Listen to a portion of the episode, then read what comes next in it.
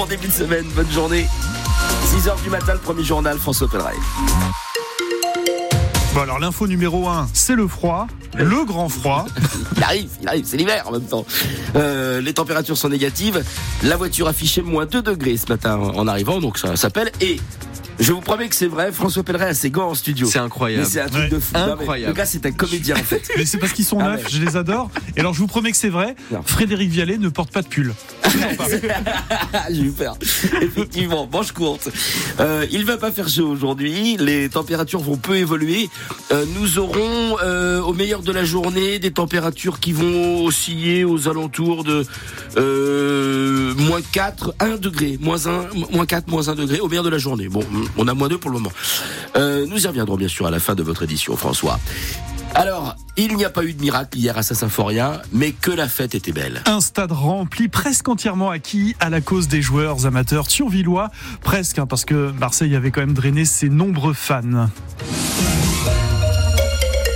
Et ça se termine, ce 32e de finale de Coupe de France par la victoire du plus fort, mais petite victoire avec un seul but après l'heure de jeu de Pierre- Pierre-Emerick Aubameyang.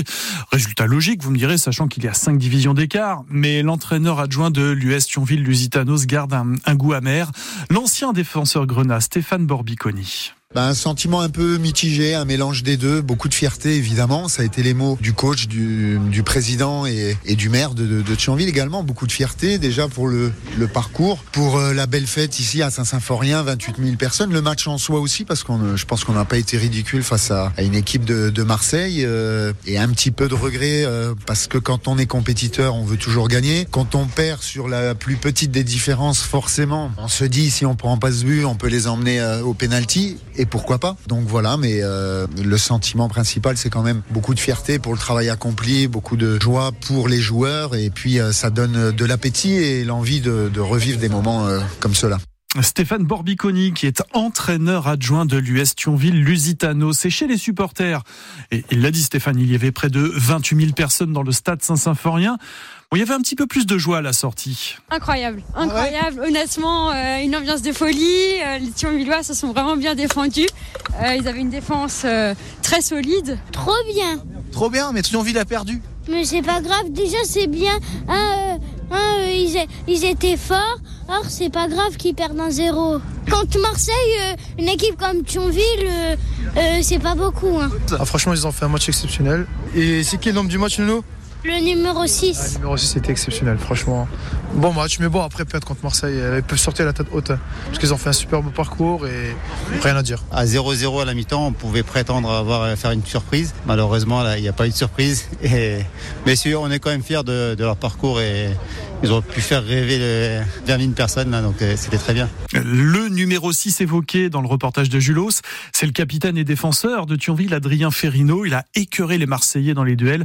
Adrien Ferrino qui est passé par le centre de formation du FC Metz. Sinon, notez qu'après l'appel du président de l'USTL, l'OM a fini par se plier à la tradition de la Coupe de France en laissant sa part de la recette du match. Et puis, euh, bye bye la Coupe de France pour cette saison. Les trois clubs mosellans, les derniers lorrains d'ailleurs, se sont fait éliminer durant ce week-end lors de ces 32e de finale. Plus de réussite hier pour Metz Handball, qui défiait pourtant les triples championnes d'Europe en, titre, les Norvégiennes de Christiansson. Ça faisait un, un France-Norvège comme la finale du mondial remportée par les Bleus le mois dernier. Mais donc hier, lors de cette euh, neuvième journée de Ligue des Champions, les Dragons se sont imposées chez elles 31 à 29, sachant qu'elles étaient menées d'un but à la mi-temps. Elles consolident ainsi leur deuxième place de groupe. Les prix du beurre, des huiles, de la volaille vont baisser. Oui, c'est une déclaration faite hier avec certitude par le ministre de l'économie Bruno Le Maire. Il était sur France 3 alors que les négociations entre producteurs et grandes distributions se tiennent tout ce mois-ci. On ne retrouvera pas les mêmes prix qu'avant cette période d'inflation, certes, mais certains produits alimentaires devraient coûter moins cher. En attendant de le voir, pour le croire, tout le monde fait le dos rond, même certains euh, professionnels euh, chez qui ça tire la langue. hein. C'est le cas des brasseurs indépendants. Ils sont nombreux dans notre région. Le syndicat national des brasseries indépendantes doit être reçu ce soir à Matignon. Il estime que 10% d'entre eux risquent de mettre la clé sous la porte. 67% connaissent au moins des difficultés à cause donc de l'envolée des prix des matières premières.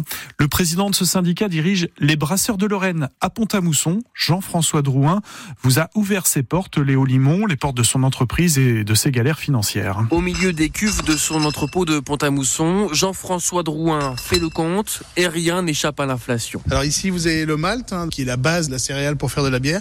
Donc là, une augmentation du malt chez nous, c'est environ 20%. Et puis alors, voilà, on arrive devant ce que j'appelle maintenant des trésors, c'est-à-dire les bouteilles. Cette bouteille-là, elle est passée de 13 centimes la bouteille à pas loin de 23 centimes la bouteille.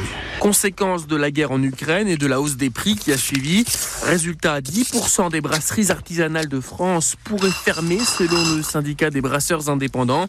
Deux ont déjà baissé le rideau dans les Vosges l'an dernier. Là, c'est la dégringolade. Enfin, 10%, ça représente 250 entreprises, quoi. Et ça va continuer. Si, si on ne fait rien pour stopper cette hémorragie énergétique, eh bien, on va continuer à perdre des collègues. Jean-François Drouin attend des équipes de la Première ministre des réponses et des engagements sur un soutien financier. L'impact fort du prix de revient dans la bière, c'est la bouteille en verre. Eh bien, je vais demander qu'on nous aide justement à pouvoir payer ces bouteilles, sans quoi, eh bien, on fermera quasiment tous euh, nos portes. Un rendez-vous avec le ministère de l'économie a aussi été demandé, sans réponse pour le moment. Et l'inflation pour vous, pour nous particuliers, est-ce que cela vous oblige à modifier vos habitudes d'achat? Par exemple, avez-vous abandonné des grandes marques pour vous reporter sur des marques distributeurs? On en parle ensemble ce matin et vous nous appelez dès à présent au 03 87 52 13 13.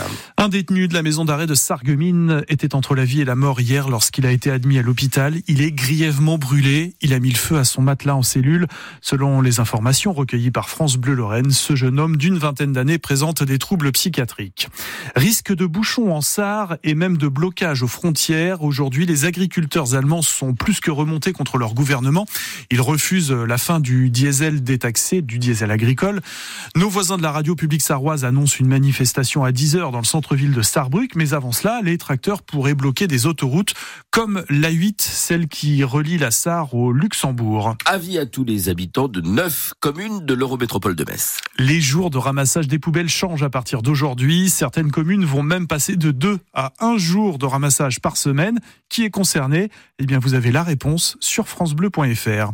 La préfecture de Meurthe-et-Moselle a décidé d'activer le niveau 1 du plan grand froid. Donc, si vous voyez une personne en détresse à cause du froid, vous composez le 115, le numéro du SAMU social, chargé de trouver une solution d'hébergement en urgence. En revanche, pas d'activation du plan grand froid pour l'heure à la préfecture de la Moselle.